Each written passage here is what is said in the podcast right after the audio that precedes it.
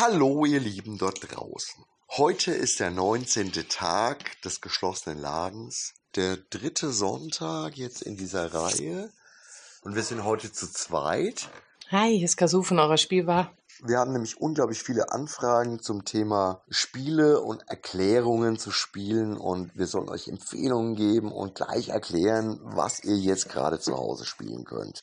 Das ist zwar sehr, sehr nett und sehr, sehr schön, aber ganz ehrlich, es gibt unglaublich viele Tutorials, How-to-Plays, Spielevideos und sonst irgendwie was im Netz. Warum sollen wir da nochmal was eigenes machen? Was wir eh schon haben, das ist in der wirklichen Welt, nicht in der virtuellen Welt, sondern in der wirklichen Welt. Das ist nämlich meine Spielbar. Und da treffen wir einmal im Monat, natürlich, wenn es Corona, Covid-19 wieder zulässt, treffen wir euch alle gegenüber vom Laden in der AMV und erklären euch den ganzen Abend lang Spiele. Das ist wesentlich einfacher, weil dann kann man miteinander spielen und reden. Kommunizieren. Das war genau das, was ich meinte. Trotzdem versuchen wir jetzt gemeinsam, Kaso und ich, eine bisschen außergewöhnliche Geschichte zu machen, nämlich wir versuchen euch ein Spiel zu erklären, mündlich mit Bildern. Also wir gehen nicht den Weg eines Videos, sondern wir zeigen euch, was wir heute gespielt haben und bringen euch auf diese Art und Weise das Spiel irgendwie näher. Worker Placement Spiel. Verwaltungsspiel. Verwaltungsspiel, Aufbauspiel, ein Eurogame. Es ist ein komplettes Spiel, obwohl es jetzt äh, im, im direkten Vergleich mit Pret-à-Porter oder Heaven and Ale das einzige ist, dass rein für zwei Personen ist und dadurch wahrscheinlich auch das Beste in dieser Kategorie ist. Aller Erde ist auf jeden Fall ein Spiel für Leute, die zum Beispiel vorher schon Village kannten oder vielleicht auch sowas wie früher auf dem PC Siedler oder Civilization gespielt haben. Es hat eher einen Verwaltungscharakter.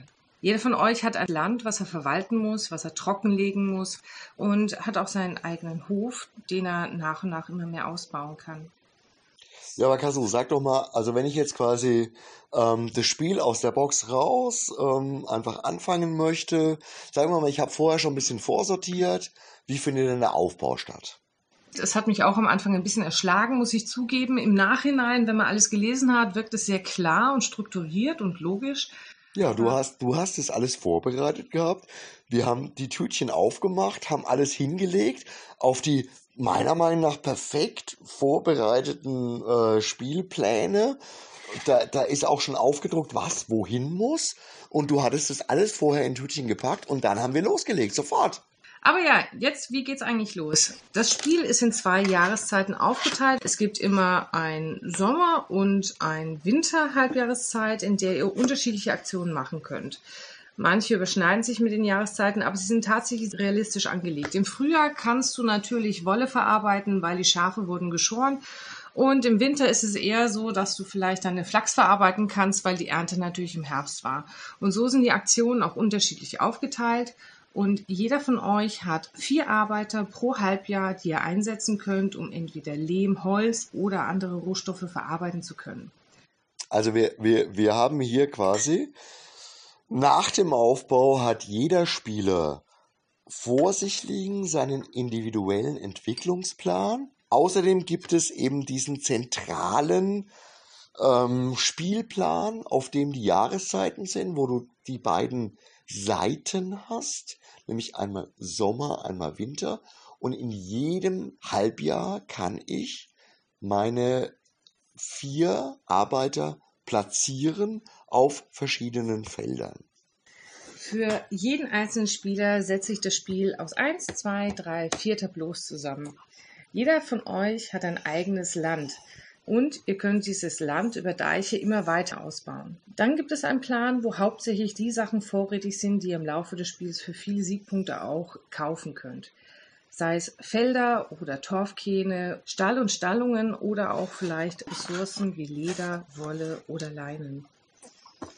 Jeder von euch hat seinen eigenen Schuppen, in dem ihr euch genau diese Fuhrwerke, die ich gerade genannt habe, unterbringen könnt und auf der ihr nochmal eine kurze Übersicht habt über die einzelnen Halbjahreswertungen. Und natürlich einmal in zwei Halbjahreszeiten aufgeteilt, im Winter und im Sommer, euer Aktionsplan, auf den ihr eure vier Arbeiter für die entsprechenden vier Monate auch einsetzen könnt. Also im Grunde genommen ist es sehr einfach so. Ich habe eine Scheune, in die ich verschiedene Fuhrwerke, ähm, Wagen oder sonst irgendwas reinpacken kann, die ich mir kaufen kann.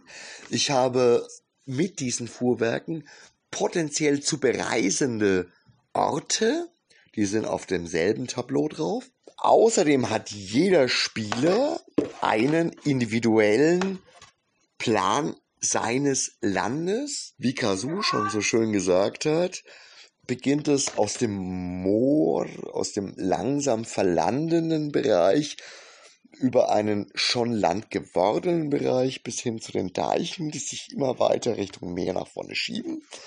Und wir haben einen für beide Spieler gültigen Ablaufplan, auf dem wir unsere vier Arbeiter platzieren, je nach Jahreszeit. Kasu, sag mal ganz kurz, wie läuft denn das mit der Entwertung? Die Endwertung ist eigentlich recht übersichtlich, so dass ihr eigentlich im Laufe des Spiels schon durchaus darauf hinaus planen könnt. Auf dem Spielbrett und auch auf den Ressourcen, die ihr so generieren könnt im Laufe des Spieles, sind Windrosen abgestellt. Und diese Windrosen sind sozusagen die Marker für die Siegpunkte. Ich habe also ganz, ganz viele Wege, um zum Ziel zu kommen.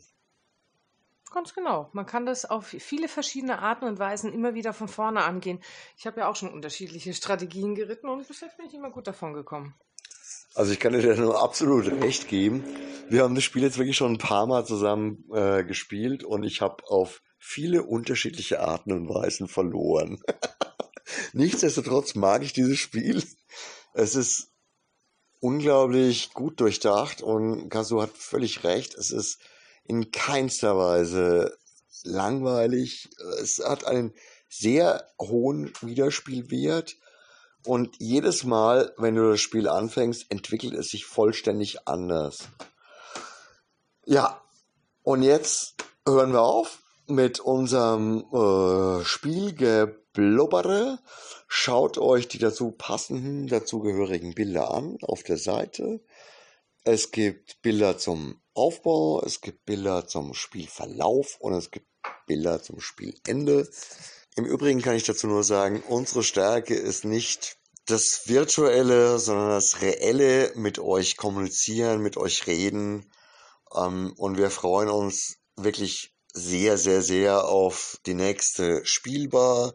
Insofern einen wunderschönen, ausklingenden Sonntag. Viel Spaß in der Zeit, in die wir jetzt alle noch rumbringen müssen, schaut, dass ihr über die Runden kommt und vielleicht spielt ihr mal eine Runde aller Erde. Insofern, arrivederci und ciao. Bleibt gesund, bis bald in eurer nächsten Spielbar.